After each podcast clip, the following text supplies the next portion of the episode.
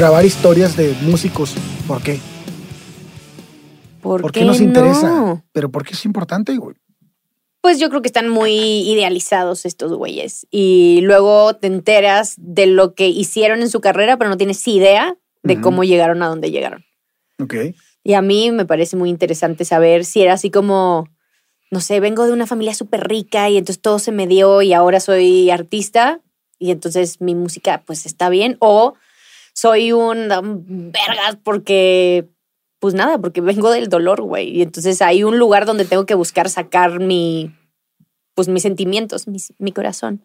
Esta, esta construcción de las personas de que concluye en cosas con, con vidas como estas es alucinante, ¿no?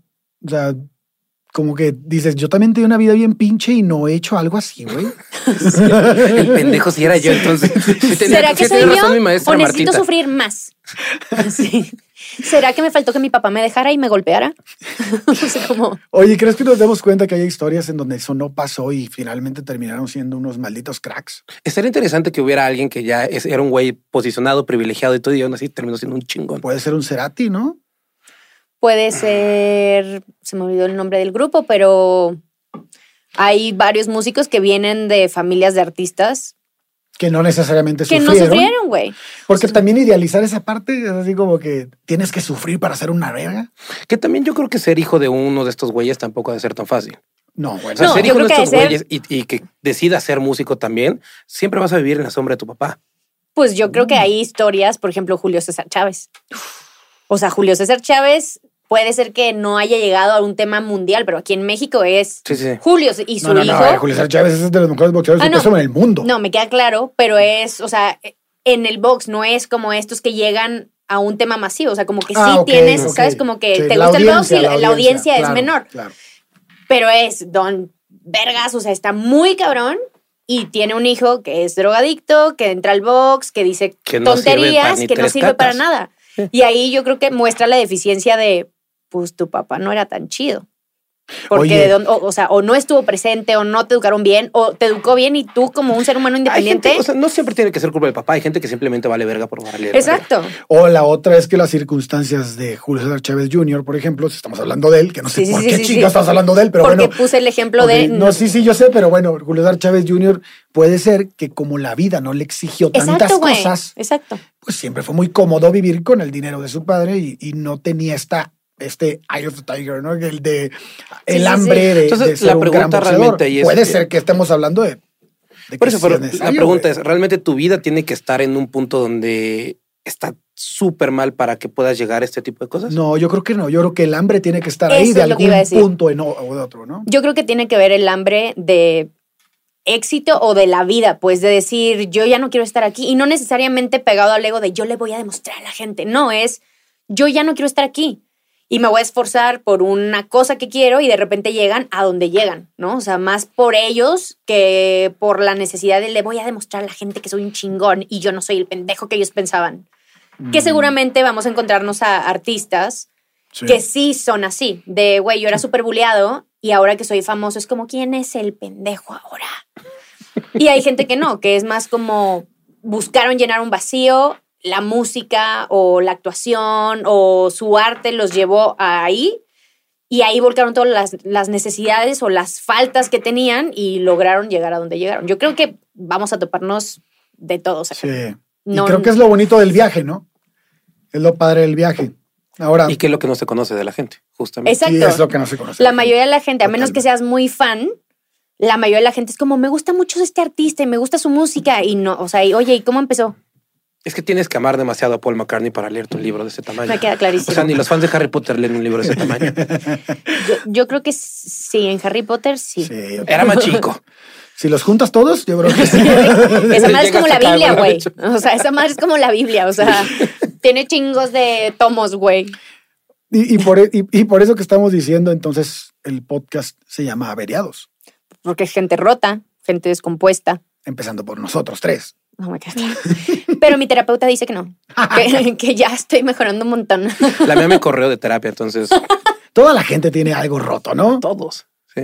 Sí, creo que todos podríamos pensar como yo he sufrido mucho y luego escuchas la historia de alguien más de que soy súper privilegiado, cállate. Sí, pero eso no significa que el sufrimiento esté ahí, ¿no? No, y, y también cada quien sufre a lo que tiene y cada quien goza a lo que tiene. Sí, o sea, Y- creo que el sufrimiento no es, ay, es que yo soy más que tú No o son me dolió más. O sea, no, es competencia, aparte- es, es totalmente válido. La cosa más culera que yo he vivido en mi vida se equipara totalmente con lo más culero que tú hayas vivido. No importa que lo más culero haya sido que tú viste cómo mataron a tu perro y lo mío es cómo se me rompió una pila ayer. Sí, sí, o sea, sí. es lo más culero que yo he vivido en la vida y, y en mi contexto es lo peor. Entonces, por eso ahí es donde se equipara, no se equipara en, en ah, yo sufrí más, pendejo. El, ¿qué, qué importa? No, y, y además muchas veces las personas que sufren un chingo no se detienen a pensar que sufrieron un chingo, sino a intentar salir de ese sufrimiento, ¿no? O no. O sea, porque lo, lo vamos a ver en ciertas vidas de yo solo quiero calmar este dolor. No sé qué es un dolor. ¿Sabes? O sea, hay gente que no está consciente de, oye, tuve mucho daño creciendo y entonces llegué a este punto en donde me drogo, me alcoholizo, tengo algún tipo de adicción y todas las suele, suele ser muy común que muchas adicciones vienen a como a tapar algo o como a, A escapar de esa Ajá, realidad. Como quiero escapar de este tema en específico. Y si nos vamos a, a revisar miles de historias, es, ah, pues tal artista era bulímica, era anoréxica. ¿Por qué? Ah, pues porque cuando era niña pasó esto. O este güey es alcohólico. ¿Por qué? Ah, pues porque su papá era alcohólico y también, ¿sabes? Como todos, sea, hay mucha gente que viene de mucho dolor, más o menos que otros, y que tienen adicciones importantes. O sea, no nada más, no necesariamente es tengo adicción porque sí. O sea, hay gente que sin querer llega ahí, no sabe que siente dolor, solo sa- sabe que está valiendo pito. Ok.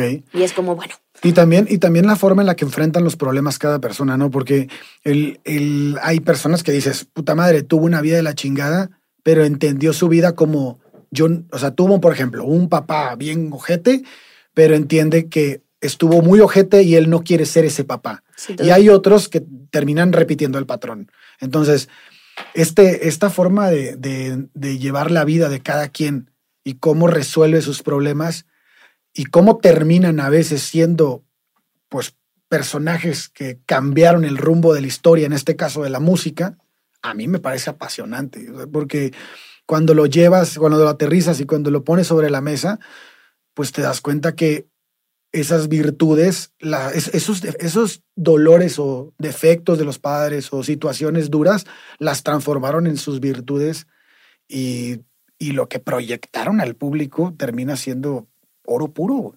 Sí, creo que va amarrado a lo que decías antes. O sea, el hambre, ya sea porque le voy a demostrar o porque yo necesito saber que puedo hacer esto.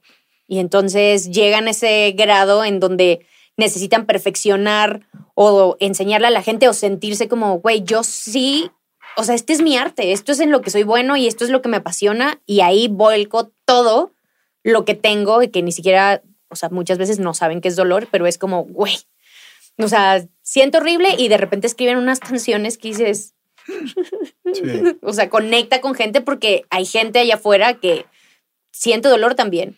Por eso se conecta, te conectas tan fácil con cierta música o ciertos cantantes, actores, directores, porque dices, sí, yo también siento lo mismo y me lo diste. Y eso creo que es muy interesante. Sí, totalmente. Sí, yo vi. Total. Y yo vi llorando. pensando en qué está así. Es que no mames. Sí, cierto. No, me quedo pensando en qué, qué tan consciente es esa parte de, de- el, estuve viviendo esto muy culero y quiero hacerlo y ca- quiero cambiar o quiero llevar mi música a otro lugar, a que, o sea, no sé qué tanto estuvieron pensando todas estas personas de las que vamos a hablar, del llegar a, ser esas personas tan grandes o el llegar a, a- a- a cambiar mi historia porque estuvo muy culera y lo voy a hacer a través de la música. Hay muchos que simplemente tocaron, lo hicieron, vieron que gustaba, que pegaba y lo hicieron. Había otros muy obstinados que sí fue de, y de aquí no me muevo y te chingas. Pero yo creo que sí hay algún porcentaje que nada más fue porque soy un chingón, soy muy bueno en lo que hago y ni siquiera estoy pensando en qué tan bueno soy. Sí, o sea, sería como ese, ese, vamos, volvemos al ejemplo del fútbol, ¿no? Ese futbolista nato que le da hueva a entrenar, que realmente no le, pero pues es un chingón, o sea, Romario, ¿no? Romario te dice, nunca en mi vida entrené, güey. Yo no soy un futbolista. Me gusta mucho el fútbol. Sí, metió Sí, mil goles, güey. Metió mil goles. O sea, y dice, güey, sí, pero porque me- se me da y me mame el fútbol, pero me caga entrenar, güey. Y yo, yo digo que yo no soy un futbolista porque nunca entrené. Nunca, yo no faltaba a todos los entrenamientos, pero me metía en el campo y metía los goles. Sí, claro. Entonces, podemos encontrarnos con ese tipo de músicos, ¿no? Que dices, que creo que es más difícil porque el talento finalmente viene aparejado de un, de un- de un estudio, práctica, que aunque no vayas a una escuela, como fue el caso de Jimi Hendrix, por ejemplo, eh, pues no fue una escuela, pero tocó toda su maldita vida, o sea, de- de- no dejó de, de buscar su sonido, y así ha de muchos músicos, ¿no? Sí, creo que eso también tiene que ver con la conciencia. O sea, hoy creo que en esta época en donde todo el mundo habla de terapia y abiertamente es como, güey, deberías ir a terapia porque veo que estás mal, ¿sabes? Como, y no desde el tema de, güey, yo soy mejor que tú porque voy a terapia, sino más bien como, oye, ya está esta herramienta que está bien vista. Vamos a ver, sobre todo músicos que ya no están, en donde eso no existía. O sea, nadie decía como, oye, deberías ir a terapia, porque era como, ¿qué me estás diciendo loco? Debería ir a un psiquiátrico y es como, no, güey, pero pues estás valiendo pito desde hace, no sé, o sea, o gente que tomaba la conciencia de dónde estoy, no me llena y tomó decisiones porque siempre he sido depresivo, porque no tengo, no siento que tenga las herramientas, no sabía que podía ir a terapia, no sé, como Kurt Cobain, por ejemplo, ¿no? Que él decía, se- o sea, yo amaba la música, pero a estas alturas ya no lo estoy disfrutando. O sea, ya la cantidad de fans, de seguidores, como toda esta presión mediática me está tragando. Y entonces la conciencia que él tenía sobre esto es lo que siempre quise y a la vez ya no. Que justo Kurt creo que es un, un ejemplo de lo que digo. Yo no creo, yo no veo en Kurt, y ya cuando lo, lo platiquemos, lo vamos a definir, pero yo no veo en Kurt un güey que realmente se haya preocupado por, por como Jimmy, de algún día voy a estar ahí, voy a ser mejor, voy a ser un chingón, ¿no? Él se sentaba a expresar con su guitarra lo que tenía que expresar y lo que tenía que sacar. Y lo demás valía madre. Y todo lo demás fue subsecuente. A diferencia, por ejemplo, Dave Grohl, Dave Grohl sí era un güey que, que, que hacía las cosas por ser el mejor y por chingarse a todo mundo y por... Le valió madres por, por encima de quién pasó con tal de llegar a donde está, güey. Ok. Sí, yo creo que nos vamos a topar. O sea, es tan variada, o sea, son tantos los músicos, tantos los artistas que vamos a escuchar el llegué aquí sin querer, ¿no? O sea, porque la época estaba en ese cambio y, y mis, mi- mis letras, mi música conectó con un grupo de gente que estaba subido en este cambio, como el caso de Kurt Cobain, de, pues de repente esta gente de el emo, el que siempre buleaban, el que, güey, no, no habla, ese güey es bien raro, de repente en esa época en donde la gente decía, ya estoy cansado de ser ese underdog, o sea, estoy buscando quién me represente, y de repente llega un güey que se viste con ropa rota, que le vale madre, que es así como, güey, yo solo vine a hacer lo mío. Y conectó con un grupo de gente que estaba buscando representación. Y luego va a haber gente como eh, Grohl, que es, a mí me vale madre, yo vine a hacer lo que vine a hacer y, o sea, si tengo que pasar por encima de alguien, o gente de, bueno, yo amo lo, lo que hago y se fue dando y está chingón porque yo no sabía que quería esto, pero ahora que lo tengo lo quería. ¿Sabes? O sea, creo que hay, hay tantas historias que Sí. va a haber muchas sorpresas de, ah, yo pensé que era mejor persona de lo que o- o al ¿sabes? revés, ¿no? Exacto. O, puta, yo creí que era un hijo de la chingada y no, güey. No, sí, no. es consecuencia de su vida. Sí, y, y, y es- y volvemos a lo de la construcción de las personas, ¿no? De, a veces nos quejamos mucho de, no mames, es- este, yo creo que esto no lo debí de haber vivido, o esto fue muy duro para mí, o esto no sé qué. Pero al final todo eso que vives es la construcción de lo que hoy eres, ¿no? Y llegaste, a- y llegaste tal vez a entender que eso, que por esto que, que piensas sufriste mucho o que te afectó mucho, pero finalmente si lo estás considerando es porque ya lo aterrizaste, ¿no? Y ya, ya, este, ya tienes la capacidad de discernir entre yo era esta persona y la que soy ahora, pues no se conocen con el, con el pasado, ¿no? Somos producto del pasado. Y, y bueno, pues eh, es- estoy seguro que las personas que están escuchando este, el podcast se van a dar cuenta que en algún punto van a llegar a, a empatizar con alguno de los artistas que vamos a platicar, porque pues finalmente las vidas de todos tienen un punto de, de Quiebre, cohesión, ¿no? perdón. Y de cohesión, de que dices, ah, güey, yo me identifico con este güey. O sabes que a mí me pasó algo muy parecido, pero yo lo entendí así. Entonces, ver cómo el comportamiento de las personas respecto de ciertas circunstancias, creo que ayuda mucho a veces a entenderte a ti mismo también. Sí, sí, sí. Seguramente va a haber gente que se va a sentir identificada con artistas que es, ese artista me caga. Y después de escuchar la historia es como, ay, tenemos más en común de lo que pensé y tal vez puedo disfrutar su música de, desde otro punto de vista, entendiendo su historia. Y no nada más este tema de, ay, me encanta, ¿por qué? Por- porque me gusta su sonido y ya. Y ya. O sea, pues porque Que bueno, toca también bien cuando padre. algo te gusta o algo no te gusta, no tienes por qué justificar, simplemente te gusta o no te gusta. Claro, total, total. ¿no? Sí. Y, y lo que hablamos hace rato, el, el, el estar abiertos, ¿no? A escuchar historias. Yo, y lo platicamos, pues simplemente de Paul no soy fan, de los Beatles en general no soy fan.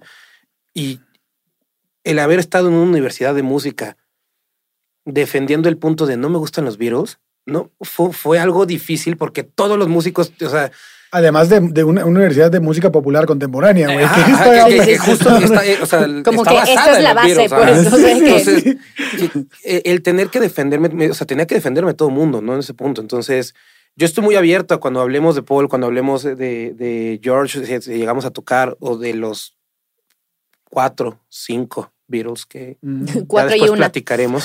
Cuatro y una. ya después hablaremos de ese Eh, veremos, ¿no? O sea, el- es el estar abierto, a, como dices, híjole, pinche Paul, pues no era tan culero, güey. No, sí me cae bien, ¿no? O tal vez o esta sí forma de ser es justificable por esto, o, es lo, o no justificable, pero buscaba esto en particular. Sí, claro. Y bueno, pues. Yo creo que la vida de la gente siempre es muy interesante y más si son ídolos, como es el caso de la gente de la que vamos a hablar, que nos va a abrir los ojos a, a muchas cosas que inclusive luego vamos a encontrar eh, como no continuidad, sino como repetición dentro de las historias de que, ajá, ciertos patrones, Claro. güey, que digas, ah, mira, todos estos más o menos vivieron así y sus adicciones eran así y sus necesidades eran así y su música era- es así. Y todos estos no necesariamente sufrieron tanto, no necesariamente la pasaron mal y su música se transformó en esto, ¿no? O sea, a lo mejor es música más feliz, a lo mejor es música más este, sensible y ahí seguramente encontraremos cosas que es como, "Oh, no había dado cuenta que la mayoría de su discografía es triste. O la mayoría de sus es feliz escondiendo Exacto. el lado triste de su vida. Exacto, así, puta. Porque hay- hay- puede pasar eso, ¿no? Que sean pinches rolas así que dices, güey, qué ching, qué felicidad.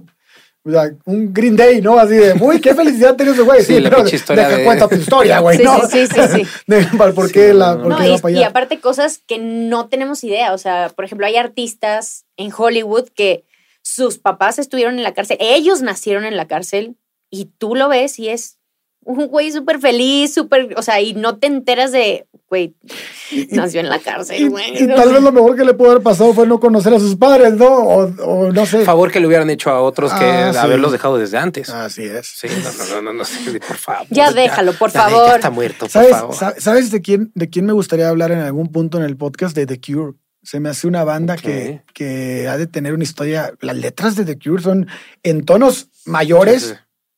Como que denotando felicidad, pero las letras son así de, "Ay, córtate las venas, güey, ¿no? Entonces, que estaría chido ver ese contraste en la vida de ellos de dónde viene. porque Tiene que tener como que una, tiene que partir de Y si no, lado. a mí me interesaría saber si fue un tema de, oye, la gente se anda moviendo por acá. Ah, Entonces vamos a también. escribir música. ¿sabes? Como por acá, porque, Puede ser. porque puede ser. necesitamos más fans, ¿sabes? Y también O sea, sería muy interesante Sí, claro. O sea, ahí dirías, güey, ¿qué onda con el güey de marketing? O sea, Claro. el, el jefe de la banda que dijo así como, yo Fíjate creo que que- deberíamos de hacer música de este estilo porque la nuestra no está pegando. No, pero no nos encanta.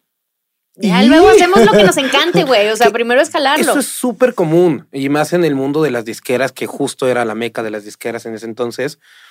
Y hasta ahorita sigue pasando. O sea, el hecho de, de hay muchos artistas actuales que quieren hacer pop, pero como el urbano es lo que pega, están haciendo urbano. Claro. Están haciendo reggaetón y, Sí. y piensan. Cristian Castro. Exacto, lo estaba Cristian pensando. Castro es un güey que tuvo que cantar pop a huevo para pegar. Por Dice, su ya que de sea voz. famoso voy a tocar rock Cero. y lo que a mí me gusta.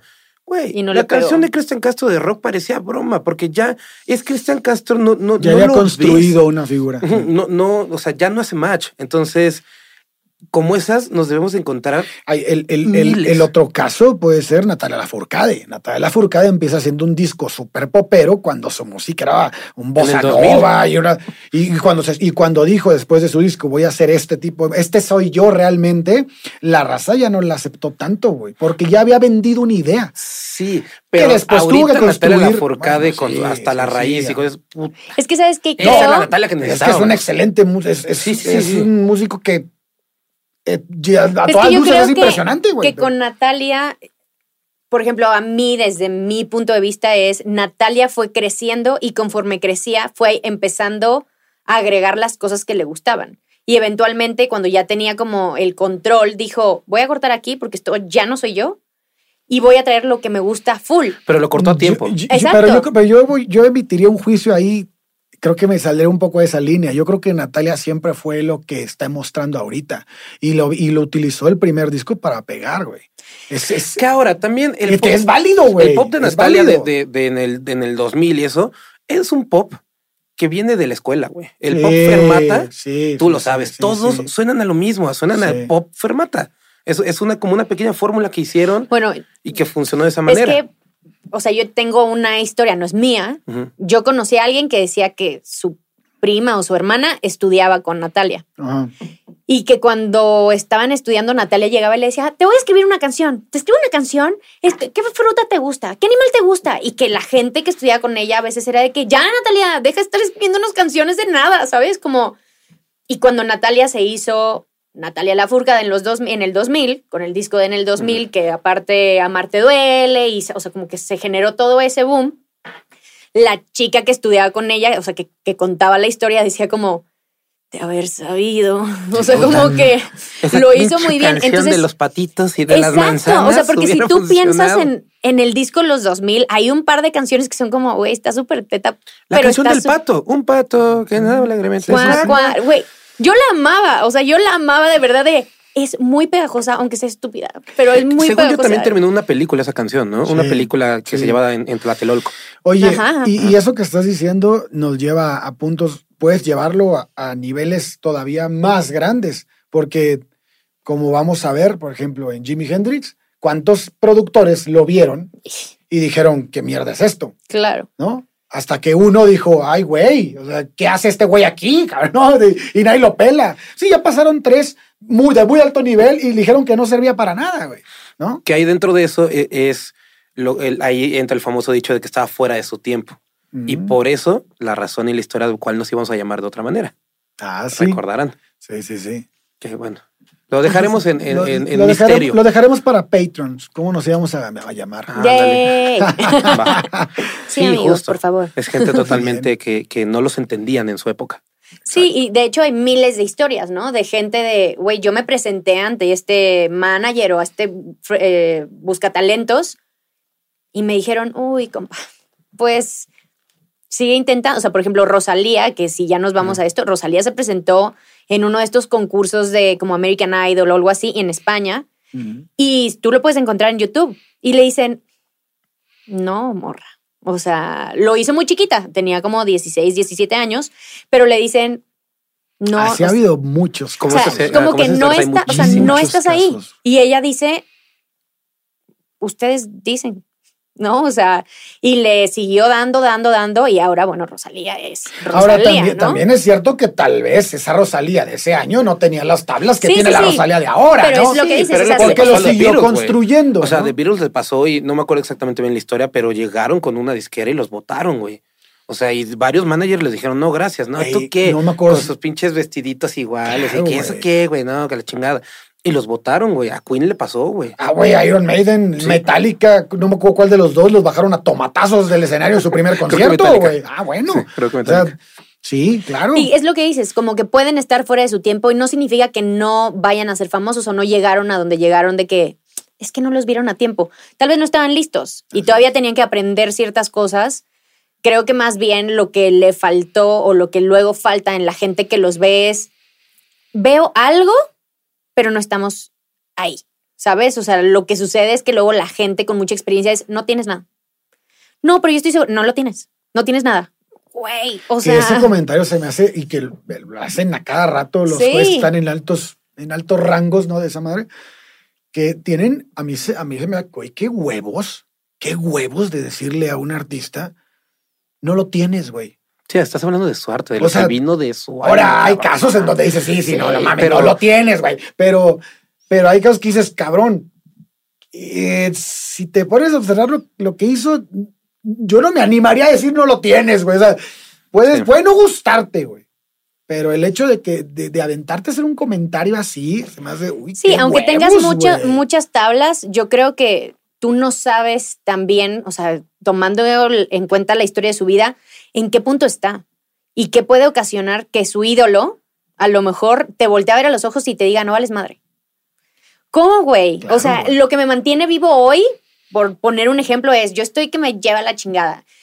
La música me mantiene vivo y es el motivo y la razón por la que yo sigo en este mundo, porque la música me, me, me permite. Voy con mi, mi ídolo. Qué le discreta tu forma de abrir la presento- chela, Sí, güey. sí, sí. Que no se note.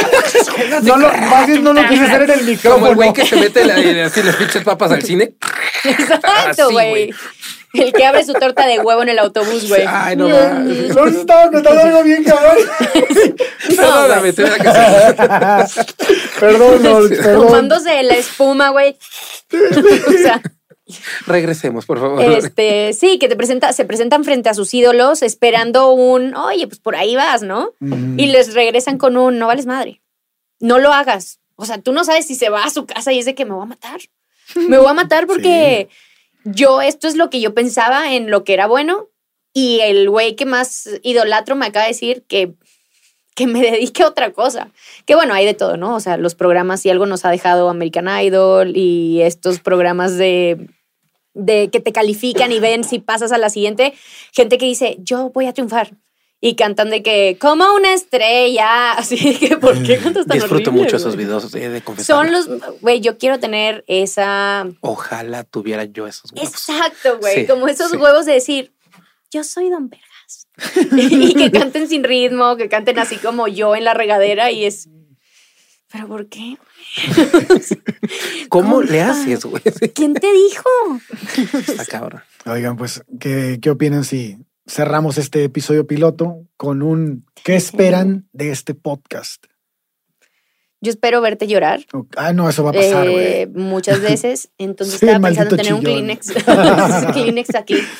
Eso es lo que esperas, Lord, más por estás aquí. Sí. Ok, me gusta mucho el gracias. sufrimiento ajeno. Muy bien. Eh, no, pues espero, eh, como se los he dicho antes, yo no sé mucho de música y yo espero, soy muy fan de escuchar las historias de vida de la gente en general, pero especialmente de artistas y entender, pues sí, de dónde vino y cómo llegó hasta donde llegó. Entonces espero historias muy interesantes que seguramente las habrá.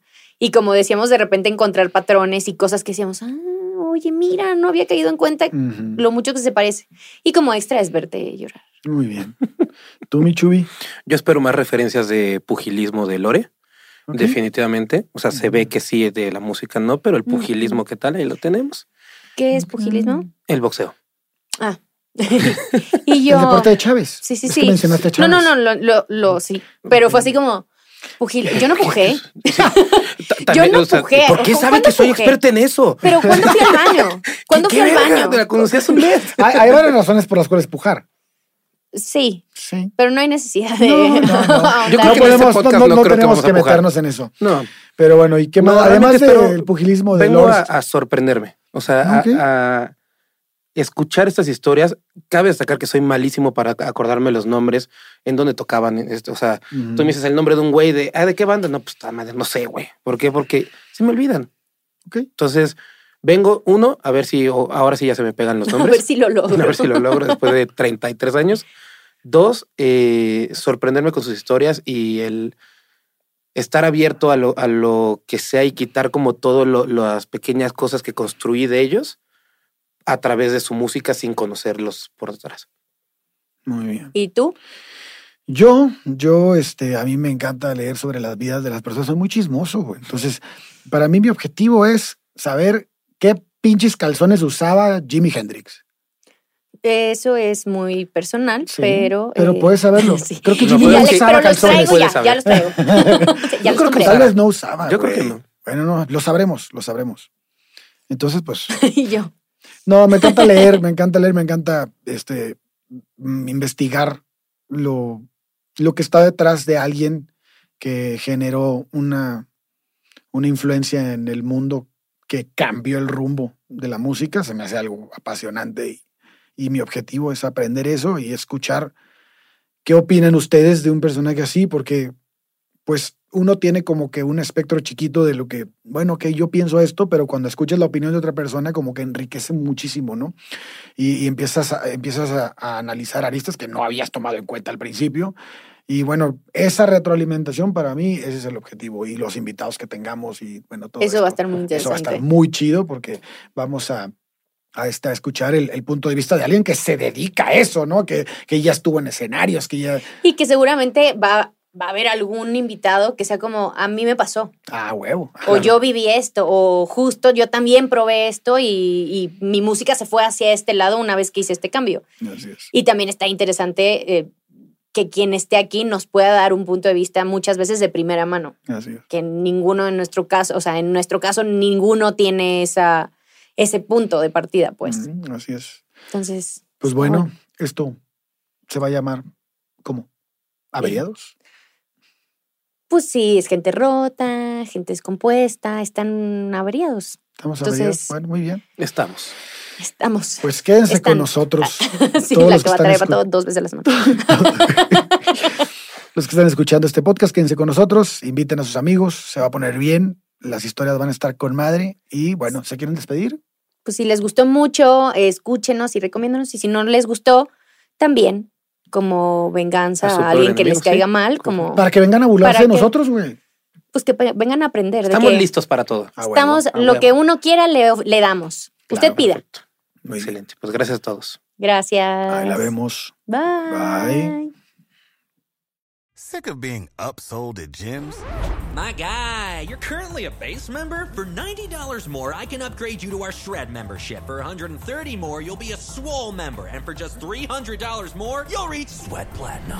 At Planet Fitness, you'll get energy without the upsell. Never pushy, always free fitness training and equipment for every workout. It's fitness that fits your budget. Join Planet Fitness for just $1 down and $10 a month. Cancel anytime. Deal ends Friday, May 10th. See Home Club for details. With the Lucky Land slots, you can get lucky just about anywhere. This is your captain speaking. Uh, we've got clear runway and the weather's fine, but we're just going to circle up here a while and uh, get lucky. No, no, nothing like that. It's just these cash prizes add up quick. So I suggest you sit back, keep your tray table upright, and start getting lucky. Play for free at LuckyLandSlots.com. Are you feeling lucky? No purchase necessary. Void where prohibited by law. 18 plus terms and conditions apply. See website for details.